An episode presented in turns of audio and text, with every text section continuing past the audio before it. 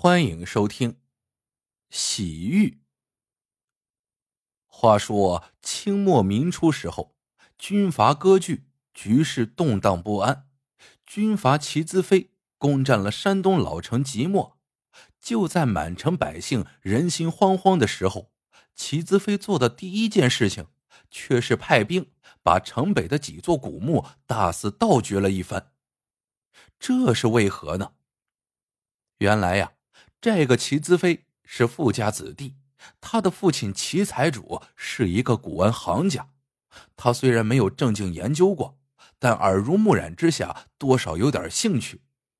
更重要的是，他跟的曹大帅也是个古玩迷。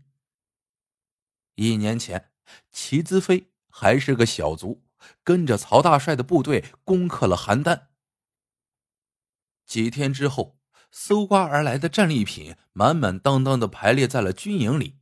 副官俯首贴耳的说：“大帅，这次收获不小啊！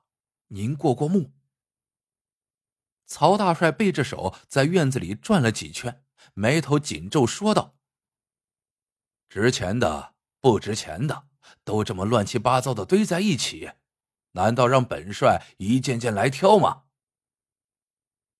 副官面色苍白，不知怎么办才好。此时，齐资飞自告奋勇上前一步，毛遂自荐道：“小的家里面以前是做古董生意的，略知一二。虽然没有鉴宝评品的资本，但将物件检索归类不在话下。斗胆说话，愿为大帅分忧解难。”哦，曹大帅眉毛一挑。说道：“好，给你半天时间，本帅就看一看你的眼光。”这曹大帅呀，是个鉴宝行家，只要打眼一看，基本上真伪立辨，有的甚至能准确的说出年代。两个时辰过去，齐子飞累得满头大汗，终于挑拣完毕，满怀期待的望着曹大帅说。不知小的挑拣完，大帅可满意？曹大帅捋了捋八字胡，转身就走，甩下一句：“凑合。”从那以后，齐资飞鸡犬升天，曹大帅干脆给他一个团，而他这个团长不用冲锋作战，他的任务便是想方设法的搜刮各种值钱的珍宝。这一次即墨古墓的盗掘收获颇丰，尤其是一对玉兔坠，雕工精美，闪着幽幽的彩光。齐子飞心想，这绝对是个价值连城的东西，于是秘密拿给曹大帅看。看见这玉坠，曹大帅顿时眼前一亮，爱不释手的把玩着。但他忽然叹了口气，神色黯淡了下来，说道：“唉。”宝贝是好宝贝，可是又有什么用呢？他这才向齐资飞讲起了自己的一块心病。原来玉石有灵性，好的玉贴身佩戴，不仅养心，而且养命。也正是因为玉石和人之间的感应，玉石跟随主人时间长了，沾染旧主习气太多，新主人如果硬生生佩戴。或者收藏就会带来麻烦。如果是陪葬的玉石，还会在墓穴中吸收大量的阴气土气。所以，曹大帅即使攒了满满一地窖的玉石，也只能眼巴巴的看着，心中甚是煎熬。听了曹大帅的话，齐子飞突然灵光一现，他想到父亲曾说起过一个人。曹州城郊程掌柜，他有路子能洗浴。这个程掌柜在曹州城郊开着一间小当铺，生意惨淡，可按收入却是巨额的。因为这程掌柜有洗浴的本事，无论什么玉石，只要寄放在他那里，短则一周，长则一个月。便可去除玉石身上的习气，使之焕然一新。只是这洗浴每次只限一件。曹大帅听到这消息，两眼瞪得像灯泡，欢喜的不得了。可是转念一想，又皱紧了眉头。这个程掌柜到底有什么绝技这么神？靠谱吗？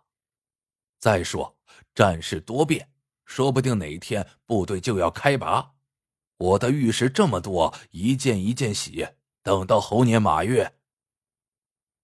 齐子飞眼珠咕噜一转，说道：“大帅，您别急，如果您信得过我，我可先拿一件宝贝去探探再说。”曹大帅把这对玉坠递给齐子飞，说：“嗯，也好，有路子总比没有强。”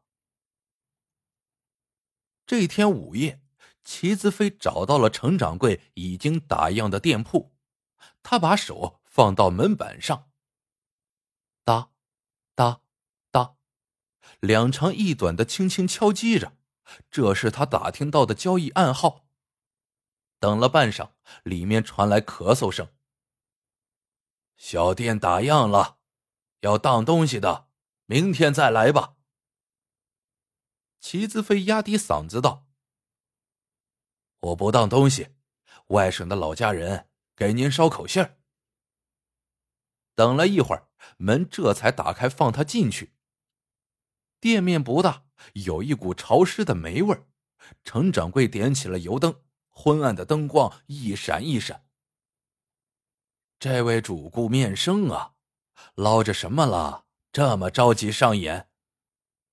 齐子飞从怀中掏出那对玉坠子，程掌柜也不作声，打眼一过，上手一摸，心里便有了数。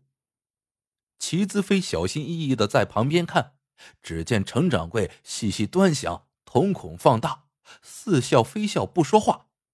齐子飞知道他在等银子，赶忙将几个大洋奉上，说道：“程掌柜，您看怎么样？”程掌柜伸出五根手指头说：“尖儿货，这可是明代娘娘的护身符啊！”至少值这个数。随即口气一转道：“可惜呀，越是金贵的随身器物，湿气越重，邪乎的很呐。”齐子飞堆起笑脸，抢过话头：“您就甭绕弯了，这不来求您来了吗？”陈掌柜眯起眼睛，张嘴，价格翻了一倍。简单。大洋两百块，一个月后来取，钱货两清，来时不问来路，去时不问去处。齐子飞轻描淡写的点头。可以，行情我懂，你要多少都行，我不怕狮子大开口。程掌柜神色一惊，齐子飞悠悠说道：“只是你得让我见见如何洗浴。”如果能够一睹为快，我再加两百块大洋，这个钱挣不挣，您看着办。程掌柜低头想了半天，最后说：“行，你得先把钱给我。”齐子飞将装满大洋的包袱往桌上一放，行里人，规矩我懂。程掌柜收好了钱，小心翼翼拆下了东墙的门板，打起了灯笼，带着齐子飞穿过一扇暗门，来到后院。院里居然有一座被焚毁的塔，断壁残垣，阴森恐怖。程掌柜在塔的一角停住，将机关搬下，只见地面一个隐蔽的铁盖吱吱呀呀的向下打开，铁锈斑驳的梯子若隐若现，下面。是一方古井。程掌柜将油灯放在一旁，弹掉身上的尘土，双膝跪地，喃喃念道：“土地妙仙，天海游神，老程今天有买卖要入地眼了。”随后他起身，抓住井口的铁链，一下一下往上拉。齐子飞看傻了眼，见他足足拉了有十米。链子的末端连着一个密封的铁盒，程掌柜仔细的戴上手套，打开盒子，里面是用油布包着的一块玉石。齐子飞瞪大了眼睛，不由自主的把身体靠过去。这是一块巴掌大小、形似砖头的美妙玉器，表面光洁无瑕，细密的冰纹纵横交错，在黑暗里发出蓝白色的荧光，竟把周围也照亮了。程掌柜将那对玉坠也包进邮包，放入盒子，双手合掌，默念着什么。齐子飞凑过去，悄声问：“敢问宝贝有什么名号？”